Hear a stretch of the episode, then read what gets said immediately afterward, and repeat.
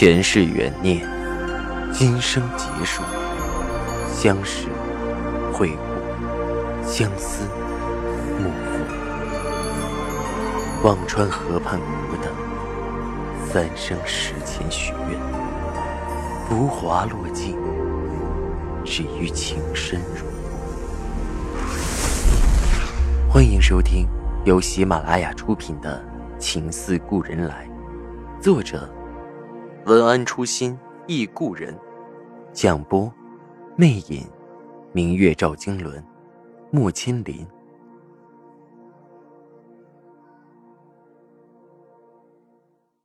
第八十六集，染房的匠人们按照赵石南的吩咐，要重新开始按照方子配色熬料。赵石南带头拜了染房祖师爷的塑像梅葛二仙。祭拜过后，开始了新一轮的染色。赵石南前前后后盯着工序，倒也没有差池。待料子放到大锅里煮上，便要熬上一个通宵才能上色。太阳渐渐西走，天边飘起几朵晚霞。赵石南看着最后一锅料子煮上，才安下心来。看着跟在身后有些疲倦的杜恒，问道：“累了，要不明天？”再去看荷花。一提到荷花，杜恒马上精神百倍。不累不累，时间正好。看着杜恒童心未泯的样子，赵世南心里痒痒的。顾家庄是个很小的村子，从染房走到村子南面的荷花塘，也不过就是二十分钟。路上一片片稻香，正是漠漠水田飞白鹭，阴阴夏木转黄鹂的景致。赵石南走得很慢，杜恒跟得更慢，不时地瞅着两旁没人，还要冲着白鹭小声：“喂，飞过来呀！”赵石南使劲绷着脸，还是忍不住眉眼弯起。过了一座小石桥，便是荷塘，一片片遮天莲叶。杜恒看得目不转睛，而赵石南看着杜恒动若脱兔的样子，也目不转睛。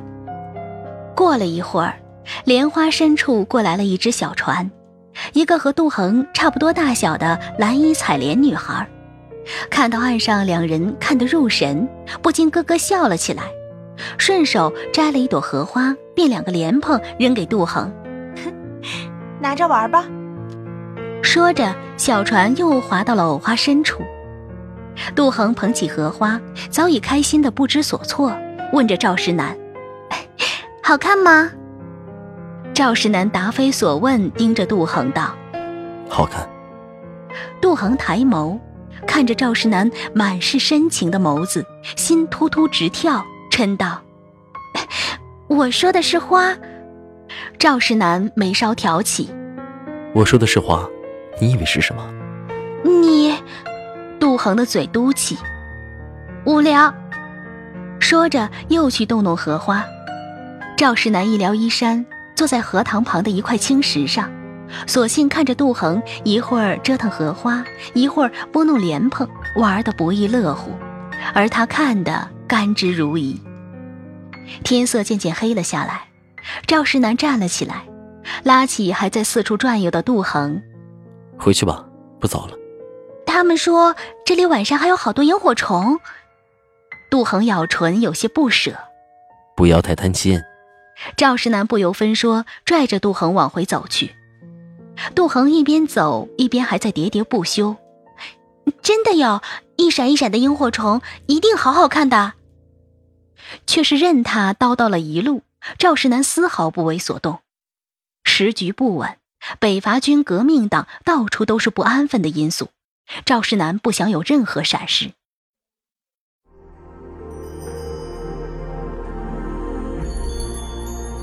您正在收听的是喜马拉雅出品的长篇穿越小说《情似故人来》。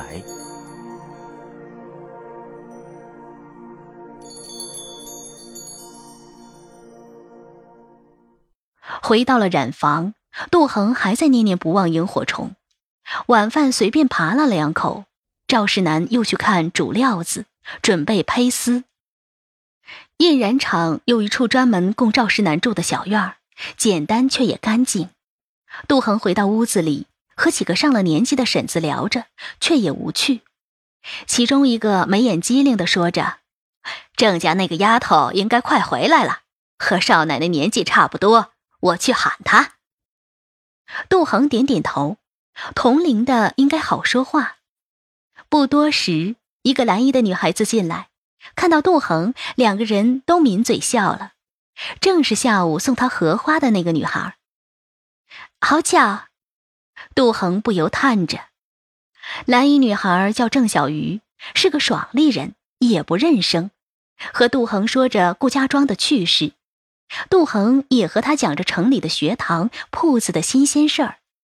那几个年长的婶子正好纷纷回去，只剩两个同龄的女孩子聊得酣畅。杜恒手上一堆玉镯，摘了一个下来，给了小鱼。头回见，也没个见面礼，别嫌旧。若是什么时候到了扬州城，尽管来找我。郑小鱼也没扭捏，大方的接了过去。我也没有什么好东西给你，把你这个藏好就是了。说完，两个人都嘻嘻笑着。时候不早。郑小鱼回家去，杜恒收拾着床铺，看着屋子也是里外两间，放下心来，正好可以一里一外。院子位于印染厂的北面，夜里很静。杜恒走出屋子，残月如钩，夜凉如水，静谧的像一幅水墨。杜恒坐在院里的石凳上，看着天阶月色，星汉点点，暗暗嘟囔着。要是能看到萤火虫，就不遗憾了。正想着，忽然眼前点点浅绿的荧光闪烁起来。杜恒揉了揉眼睛，果然是一只一只的萤火虫，在面前变成了一幅绝美的点点荧光图。流动的荧光，点点浅绿，杜恒简直要欢呼出来，忍不住伸手去抓，却抓不到那灵巧的光芒。杜恒回过头去，赵石南刚好收了布袋，笑看着杜恒：“这回满意了吧？”“ 你从哪儿弄的？”杜恒激动的说话的声音都颤抖了。萤火围着杜恒和赵石南，一切都变得像梦般梦幻。几个叔伯的孩子晚上没事去抓的。赵石南答得平静，内心却并不平静。他看到杜恒晚上因为没有看到萤火虫，有些闷闷不乐，便告诉顾大叔去找人弄些萤火虫来。原本是为博红颜一笑，但他自己没有想到，原来漫天荧光真的这么美，在荧光中欢笑的杜恒这么美，巧笑倩兮，流光灿兮，不经意的一次用心。成就了这辈子都刻在脑海里的永恒。这辈子、下辈子都不想忘。哎，美得像梦一样。杜恒几乎不敢相信自己的眼睛，看向赵石南，早已眸中含情。而赵石南已经不想再用语言去表达，内心起伏中，他将杜恒揽进了怀里。俯身堵上了杜恒还要叽叽咕咕的唇，杜恒从头开始发麻，只微微挣扎了一下，便依偎在赵石南的怀里。这个男人不知何时已经在他的心里扎了根，也许是他的呵护，也许是他的强势，也许是他的用心，他不知道，也没有精力去想，只是在他的缱绻缠绵中软软的化开。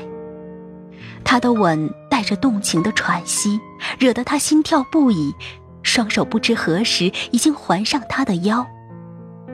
赵石南一怔，抱起了杜恒，回到屋中。那一夜，杜恒第一次被赵石南带领着，从青涩到情动，他的细腻柔软，他的深情激烈，在漫天萤火中化作了绝美。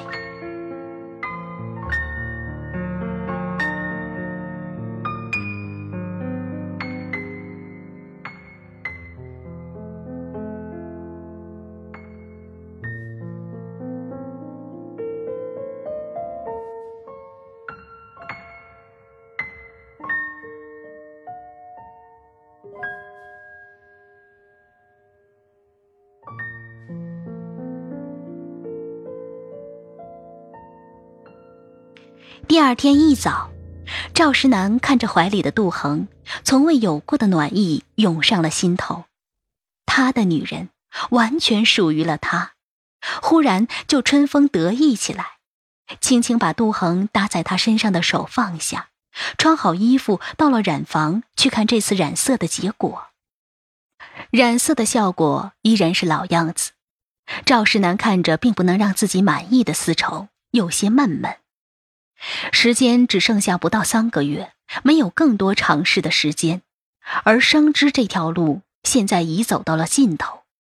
赵世南沉声道：“停止染培绸，从现在起准备染生丝，做熟织。”染房一个年长的匠人迟疑道：“生丝的颜色要根据织锦的图案来定，少爷。”可是有图了，既是婚事旗袍的料子，正红自然少不了。但如何在红色中分出明暗层次，尤其是提亮，便是难点了。而且除了正红，还需再准备其他花色才好。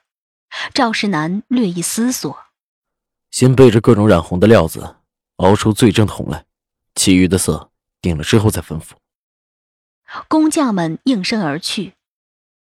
赵石南本来打算在顾家庄待几天，琢磨印染的事儿，但现在既然已经改了原定的方案，自然一切要重新打算。赵石南是个雷厉风行的人，一旦改变主意，便要立即付诸行动，便急着赶回扬州城去琢磨织锦图案、染丝的事儿。杜恒虽然觉得没玩尽兴，但也没有办法，只好随着赵石南一起回了扬州城。到了家中，赵世南便要看看杜恒的醉花锦到底是个什么样子。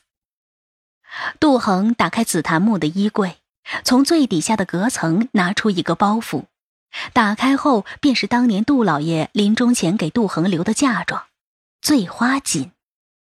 赵世南只觉得眼前一亮，醉花锦的名头他听过，但并未亲见。有次见到杜仲掌管杜家后织出的醉花锦。觉得也不过如此，只当是徒有虚名。如今见到了这真正的醉花锦，才明白世间万物真有玄妙之处。这幅醉花锦的大底色是绛紫色，图案是简单的花纹。按理这不是容易出彩的图，只是最普通的单色花纹。但奇妙之处就在于那绛紫色竟然像会变化似的。在光线的映衬下，会反射出几种或明或暗的紫色。那些鲜亮的颜色相得益彰，竟把紫色辉映得像五彩的绚烂。但细看去，却又只是纯色的绛紫。赵世南轻轻抚着锦缎，不由叹道：“果真奇特。如果红色的织锦也能做出这样的绚丽。”自然，程先生那里势在必得。赵石南问着杜恒：“你可有方子？”杜恒摇摇头：“这样的方子自然只传男不传女，只有哥哥知道。我小时候偷偷看过，不过只记得开头一点，也没用处。”杜恒犹豫着看向赵石南，但是他按着方子织染出来的锦缎，成色比这差了许多。也不知是哪里不对劲，没了这亮色。那五彩的亮色才是醉花锦的灵魂。那倒无妨，去拿方子来看看，也许能琢磨出蹊跷来。赵石南此刻完全被醉花锦吸引了，如果能得到醉花锦的染色方子，这回的锦缎就成了。杜恒掩口笑道：“ 哪有那么容易？”那方子，我哥哥当命根子似的藏着呢。自从方子到了他手里，别说是我，就连我嫂子都没见过长什么样。有必要？赵石南唇际一挑，做丝绸印染的拿方子当命是常事，但既然已经按着方子染不出来，而且杜仲已早不再做丝绸织锦的营生，又何必当宝似的捂着？我哥哥素来谨慎。方子又是家传，即使没用，也不会随意外露的。杜恒把醉花锦收了起来，看着赵石南眉头紧锁的样子，杜恒的心忽然揪了一下。